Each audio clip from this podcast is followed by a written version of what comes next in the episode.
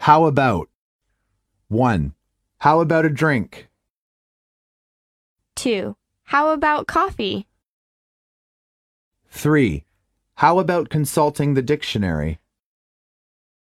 4. How about asking him for directions? 5. How about joining us? Dialogue 1. I'd like to reserve a ticket from Tianjin to Hong Kong on September 12th for one person. Okay, let me check for you. Do you want a direct flight? Yes. I'm afraid that all the flights on September 12th are booked. How about September 13th? There are two flights available on September 13th. Dialogue 2. Is the room ready for the meeting? Mary? Yes, I've put the minute book and some paper copies of the agenda on the table.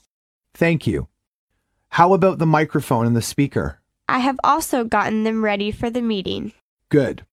I've come to tell you that you'll have to take the minutes this afternoon. Should I write down everything that everyone says? No, you needn't. You should just make a note of the topics that are discussed and the result of the discussion.